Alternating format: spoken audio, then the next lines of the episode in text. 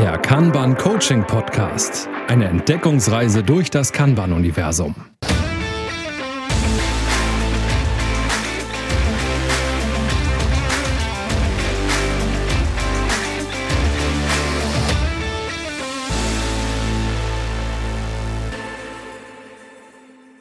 Moin Moin und herzlich willkommen zur neuen Folge vom Kanban Coaching Podcast.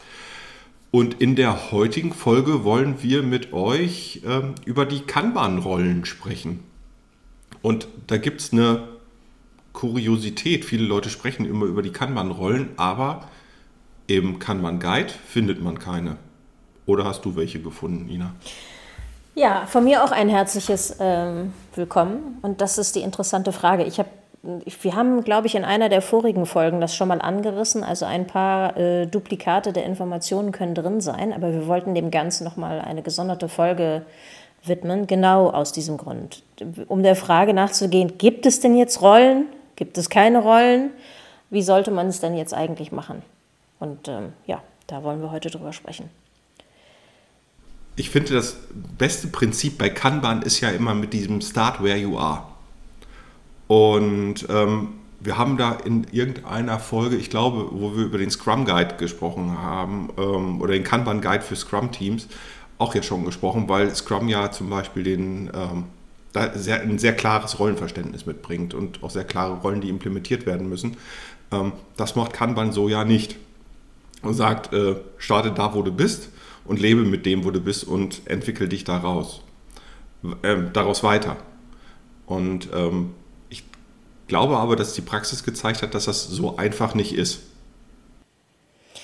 Ich finde, es ist immer so ein bisschen die Frage, ne? wo steht man, wo fängt man gerade an, wo will man gerade das Wissen mit den Rollen? Ne? Weil äh, lebt mit dem, was du hast, ist ja nicht so ganz die Parole, sondern die Parole ist, ändere nicht alles auf einmal. Ne? Das ist so ein bisschen der Unterschied, dass man halt keinen Big Bang Change, hier sind neue Rollen, liest dir das mal durch, ich habe hier 5000 Regeln für dich und dann fangen wir morgen einfach mal ganz locker an, so ne, Betonung auf locker, das stimmt natürlich nicht, sondern fangt erstmal an, dann visualisiert man seinen Workflow und fängt an zu arbeiten und dann merkt man das potenziell, je nach nachdem, wie man vorher gearbeitet hat, halt die alten Rollen nicht mehr so gut zu dem passen, was man dann da hat. Ne? Und dann äh, klingt dieses, ja, da braucht man keine Rollenänderung erstmal ganz gut und merkt man aber dann irgendwann, dass man da vielleicht so mit dem Ganzen so ein bisschen entwächst. Und da kommen wir, glaube ich, auch zu dem Punkt, wo dann doch diese Service Delivery Manager und Service Request Manager Rollen mal hergekommen sind dass man halt doch nochmal von der Kanban University oder beziehungsweise von, von David da vielleicht so einen Hinweis bekommt, was es dann vielleicht doch braucht. Und ich glaube, mich sogar zu erinnern, dass irgendwo auch nochmal so ein Risk Manager mit dran stand, wenn man mhm. dann auf die übergeordneten äh, Kanban-Level sozusagen dann geht und guckt. Ne? Mhm. Also ähm, ja, finde find ich auch. Und ich finde, das Wichtige dabei ist einfach herauszufinden, oh, da kommen plötzlich neue Verantwortlichkeiten hoch. Ja? Da wird plötzlich eine Verantwortlichkeit im Sinne von Prozess, im Sinne ähm, von ähm, Services, von ähm, ja, auch vom, von der Lieferung und so weiter äh, definiert und äh, diese Verantwortlichkeiten muss ich irgendwie managen. Und das kann man entweder sehr implizit machen, dass sich das plötzlich jeder irgendwie heranzieht und ähm, in einem System, vielleicht auch in einem Team, was schon sehr gut miteinander arbeitet, ist das überhaupt gar keine Diskussion wert. Ähm, in anderen Teams, ähm, glaube ich, kann es dann sinnvoll sein, vielleicht auch nur temporär, so einen Service Delivery Manager oder so einen Service Request Manager ähm, zu implementieren. Also ich also da muss man vielleicht noch mal so ein bisschen in, in die Rollenklärung, äh, was bedeutet was eigentlich, mhm. gehen für die Leute, die das zum ersten Mal hören. Ne? Also dieses Service Request kennt ihr vielleicht sogar als, als Name für so Tickets, zum Beispiel in Jira oder in anderen Programmen, so ein typischer Service Request. Also hier, liebes Team, mach mal dies und das oder mach mal den Bug weg oder mach mal hier ein Feature rein. Das ist ganz oft einfach irgendwie Service Request. Bugs werden ganz oft nochmal gesondert gekennzeichnet, macht auch Sinn. Anderes Thema.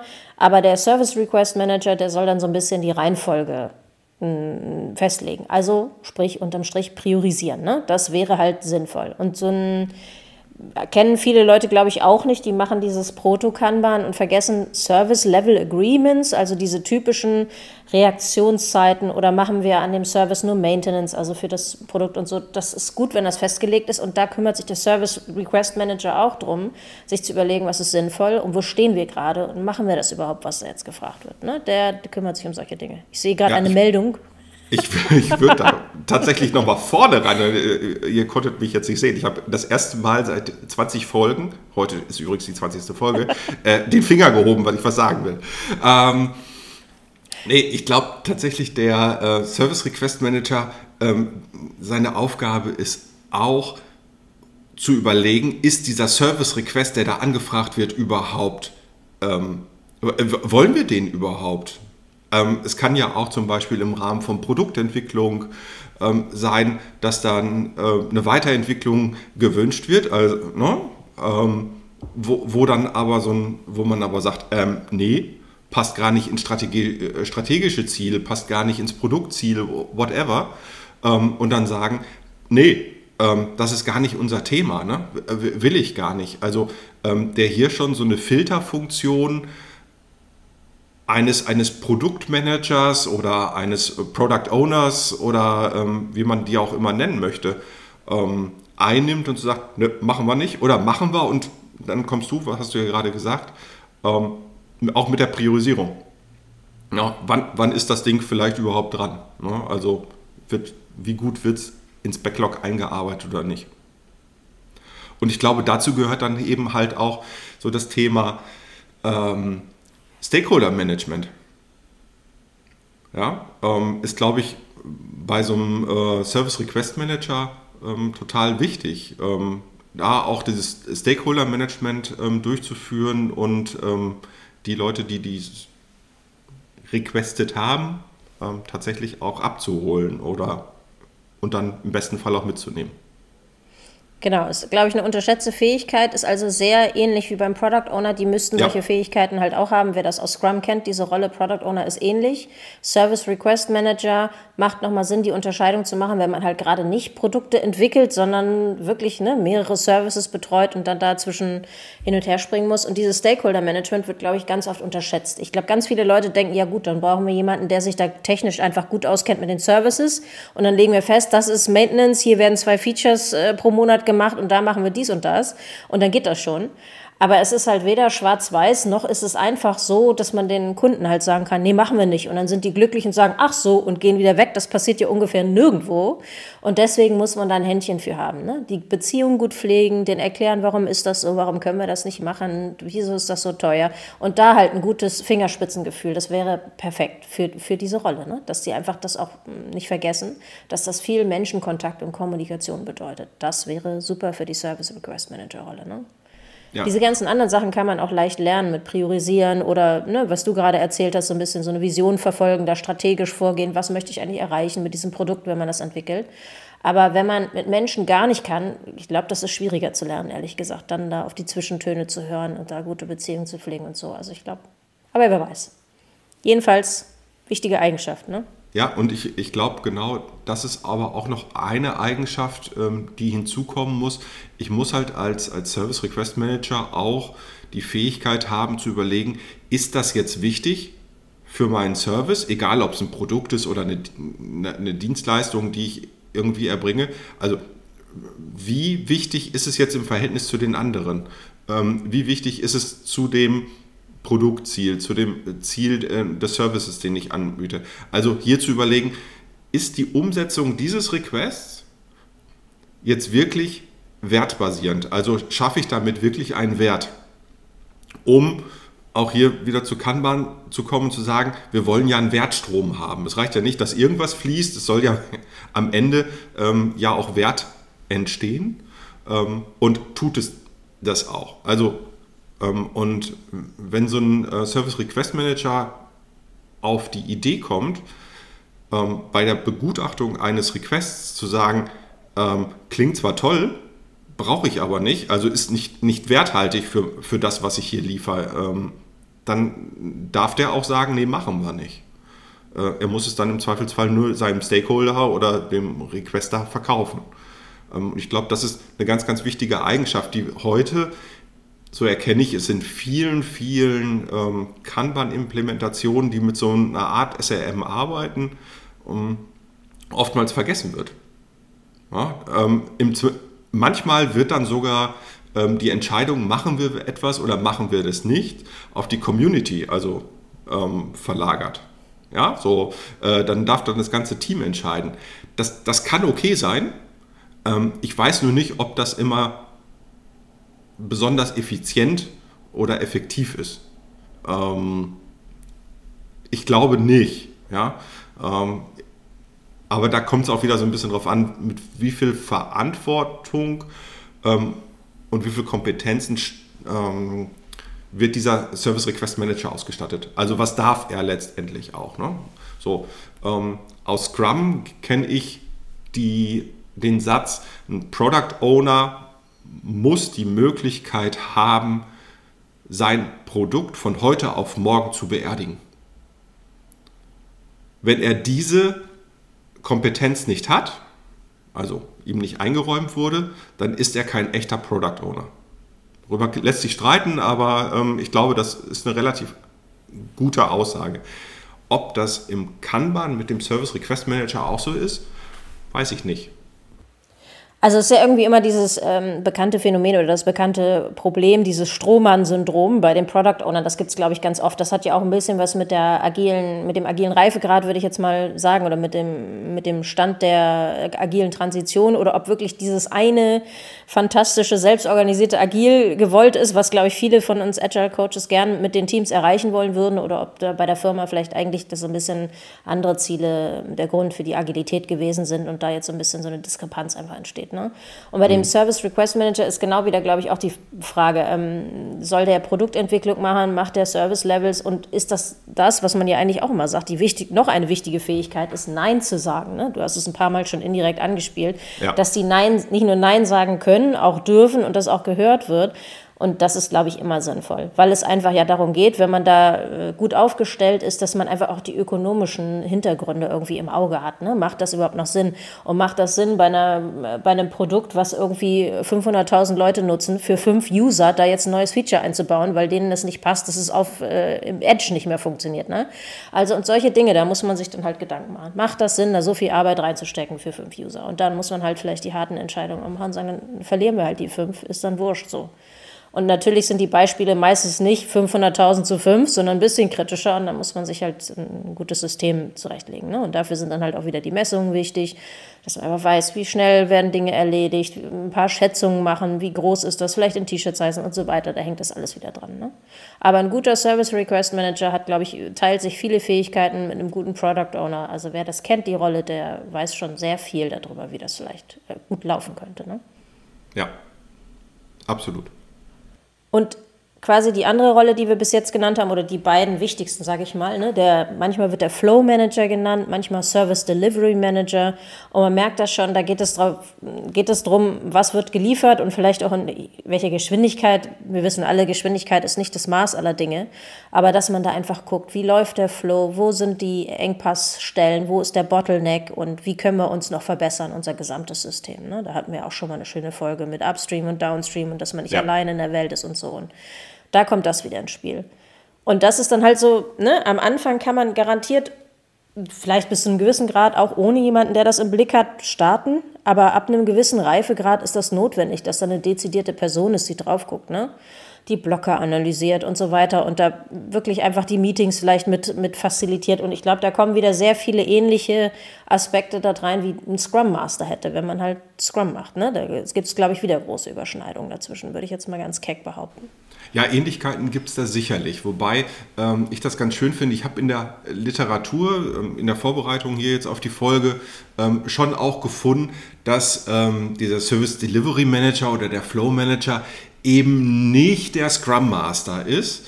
Ähm, es aber durchaus Ähnlichkeiten ähm, gibt in der Rolle. Und das ist genau das, was du gerade äh, gesagt hast, das Thema Blocker zur Seite rollen. Ne? Also ähm, wenn ich feststelle, der Flow ist blockiert, wie auch immer, zu sagen, okay, dann bin ich dafür da, um diese Blocker wegzunehmen.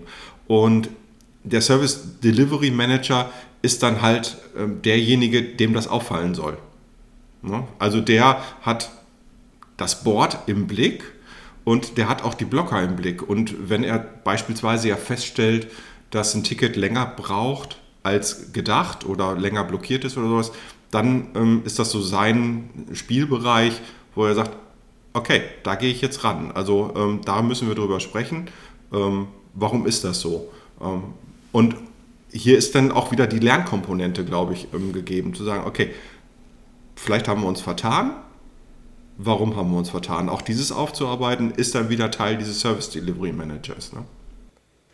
Ich glaube, das, was du vorhin meintest mit Scrum Master ist nicht Service Delivery Manager, ist wieder dieses Ding, das hatte David irgendwann mal gesagt. Ich glaube, der wünscht sich diese Service Delivery und Flow Manager Rolle sehr prozesslastig und dieses Nervige, der, dieser Mensch kümmert sich ums Team und macht ja. so Retrospektiven, die aufs Team aus, das will er nicht so ungefähr. Also so war das, glaube ich, so ein bisschen so angelegt. Diese äh, ne, aufs Individuum eingehende Komponente, die soll da rausfallen. Aber halt sich so um so Steuerungs- und Messungsthemen mitkümmern und die Metriken im Auge haben, das haben die Rollen ja absolut gemeinsam. Ne? Ja. Und dass dann vielleicht prozesslastige Retrospektiven notwendig sind, gehört auch zur Rolle, dass man es durchführt und guckt einfach, ne? wo klemmt's, wo lief's gut, wo müssen wir was anders machen. Ne? Aber ich glaube, dieses äh, hier, Dieter streitet sich mit Jürgen Ding und du musst es jetzt irgendwie Konfliktmanagement, das wollte er gern raushaben, so ungefähr. Ne? Das ist ja auch kein Ansatz von Kanban. Ne? Also so äh, in der Standardliteratur findet man da jetzt, jetzt nicht so wahnsinnig viel. Wenn wir hinterher ins äh, Kanban Maturity Modell ähm, gucken oder sowas, ähm, da ist das Thema ja schon äh, auch veran äh, verankert. Aber ähm, welches Thema jetzt? Also, wie arbeiten die Teams miteinander? Wie, äh, so. ne? Also der, der Bereich, der, den finde ich ja im Kanban Maturity Modell viel stärker wieder als in dem originären Scrum Guide. Ähm, weder den von der Kanban University noch äh, pro Kanban bin ich mir relativ sicher, dass da auch jetzt nichts irgendwie großartig steht von ähm, kümmere dich um die Teams. Und äh, vor einem Jahr haben wir über das Thema aber schon mal gesprochen, wo äh, wir beide glücklicherweise der Meinung waren, nee, wir müssen uns auch um die Teams, also um die Menschen kümmern, ähm, damit der Prozess funktioniert. Das, glaube ich, war die Folge ähm, zu den Common Community Days. Und ähm, letztendlich, welche Politik da auch immer hin drin steht, ihm nicht Scrum Master zu nennen oder ihn ähm, davon bewusst abzugrenzen, ist, glaube ich, auch total egal. Wichtig ist, dass dieser Service Delivery Manager eben äh, im Blick hat, wie funktioniert der Flow im Team. Und alles das, was blockiert, ist so sein Ding, es möglich, möglichst wegzuschaffen. Also sicherzustellen, äh, anders gesagt, sicherzustellen, dass der Flow wirklich stattfindet. Der Service Delivery, Delivery Manager sichert den Flow und der Service Request Manager äh, gibt Sachen immer in den Flow rein. Das ist vielleicht auch der große Unterschied. Für mich ist es immer noch mal interessant, dafür zu sensibilisieren, was man als Scrum Master ja auch lernt, dass es nicht darum geht, dass Scrum Master kommt und räumt die ganzen Impediments weg. Ne? Ich finde, das ist bei einem niedrigen Reifegrad sinnvoll, dass man den Leuten erstmal den Rücken frei ja. hält, sich um ganz andere Dinge zu kümmern. Aber auf lange Sicht sollten alle im System Beteiligten auch daran beteiligt sein, das ganze System besser zu machen. Ne? Ich finde das aber super, wenn es, wie gesagt, eine Person gibt, die ist konkret dafür verantwortlich, das mit zu unterstützen ne? und da irgendwie ein Auge drauf zu haben mit den Blockern und so weiter ist nochmal so eine Randnotiz. Ist, Im Grunde genommen ist es wurscht, ob man das jetzt mit propagiert oder nicht. Man kann, man ja auch streng genommen ohne Agilität benutzen. Ne? Also ist immer nicht so, meine Begeisterung ist immer nicht ganz so groß. Aber ähm, ja, also wie gesagt, da ist es dann immer schön, auch die Selbstorganisation und die, die Verantwortung, dieses Verantwortungsgefühl der Leute mitzustärken. Nicht äh, aus der Bahn, ich, ich mache das, sondern ähm, was könnt ihr auch dafür tun? Und das finde ich auch immer einen ganz guten Indikator, äh, wie groß da die Schmerzen sind. Ne? Weil wenn es so eine Kümmerperson gibt, die alles wegräumt, ist man immer gerne dabei, alles Mögliche zu verlangen, was jetzt besser und schlechter werden soll, so ungefähr. Aber wenn man sich selber darum kümmern muss, dann trennt sich ganz schnell auch die Spreu von der Weizen, ne? Vom, vom Weizen. Wie dringend ist das? Ja, und genau da glaube ich, das ist die große Chance eines äh, Service Delivery Managers, ähm, da anzusetzen, weil er eben auf Basis von Metriken sehr gut arbeiten kann. Ne? Der sieht die Durchlaufzeiten, ähm, der behält die im Blick, der sieht auch einzelne ähm, Tickets im Zweifelsfall, wenn sie blockiert sind, ähm, stellt vielleicht sogar auch fest, dass es unterschiedliche Blocker gibt. Ähm, ein richtig guter ähm, Service Delivery Manager stellt vielleicht auch fest, dass es zu einem bestimmten Zeitpunkt bestimmte Art von Blockern gegeben hat und äh, stellt dann fest, warum das so war und ähm, arbeitet dem dann entgegen. Ja? Also so dieses Proaktive, dafür sorgen, dass dieser Flow weiter, ne? der Fluss muss fließen. Ja? Also die Karten durchs System. Und ähm, ich glaube, das ist, das ist das Wichtige hier so an, an diesem Kanban-Modell im Gegensatz zu diesem Scrum-Modell, wo wir von selbstorganisierten Teams etc. pp. sprechen. Das tun wir bei Kanban ja eigentlich nicht. Ne? Also Kanban sagt ja jetzt nicht, das Team ist selbst organisiert, selbst gemanagt etc. pp. Das mag auch im Sinne von Agilität oder sonst irgendwas ein Ziel sein. Und ich kenne viele Leute, die sagen, man kann Scrum am besten mit Kanban einführen. Was ich durchaus nachvollziehen kann, ja. Also ein guter Weg, Scrum zu machen, ist mit Kanban anzufangen. Wie gesagt, kann ich durchaus nachvollziehen. Aber dieser Service Delivery Manager, der sorgt halt dafür, dass diese ähm, Blockierungen wegkommen und vielleicht sogar im besten Fall, dass das Team dabei lernt. Ja, und dann haben wir wieder Agilität ähm, in einem guten Sinn, glaube ich, nämlich dieses Inspect and Adapt, was wir ähm, im Kanban und im Scrum und in ganz vielen ähm, agilen Methoden haben, äh, dass das dann auch tatsächlich Wirkung entfaltet. So, jetzt würde ich gerne das Publikum fragen, hat euch das geholfen? Was sind noch Fragen? Ich glaube, es wird schwer. Die Antworten müssen wir dann zumindest, äh, kriegen wir sie nicht mehr heute, denke ich. Ähm, wäre aber schön gewesen. Vielleicht ähm, habt ihr ja Lust, tatsächlich uns wieder Kommentare zu hinterlassen. Ähm, welche Rollen habt ihr denn im Kanban? Habt ihr euch eigene erdacht? Welche Rollen habt ihr noch quasi so als, als Legacy aus dem, wie es vorher war? Wie funktioniert da der Transit von, von einer Art Rolle zu der nächsten? Wir freuen uns über Kommentare und Input. Ähm, schreibt uns einfach, wie immer, auf LinkedIn oder bei den Kanbanauten auf Twitter. Wir freuen uns in jedem Fall. Genau. Und ich habe es gerade schon gesagt, das ist die 20. Folge. Ähm, mein Dank geht hier an Ina, dass sie es so lange mit mir aushält. Und, ähm, und, und auch an euch raus. Ähm, wir haben vorhin mal ähm, geschaut, wie sich die äh, Zahl der Hörenden äh, denn so entwickelt. Und äh, man kann schon sagen, wir sind so ein bisschen baff. Ähm, das läuft richtig gut und danke und ähm, an alle, die das hören, uns weiterempfehlen und uns im Zweifelsfall auch noch eine gute Bewertung in der Podcast-App geben. Von mir aus auch einen herzlichen Dank an alle unsere treuen Hörer und wir hoffen, dass ihr auch beim nächsten Mal wieder reinhört beim Kanban Coaching Podcast. Genau. In diesem Sinne, tschüss, macht's gut. Bis bald. Tschüss. Das war der Kanban Coaching Podcast von und mit Ina Galinski und Carsten Rüscher.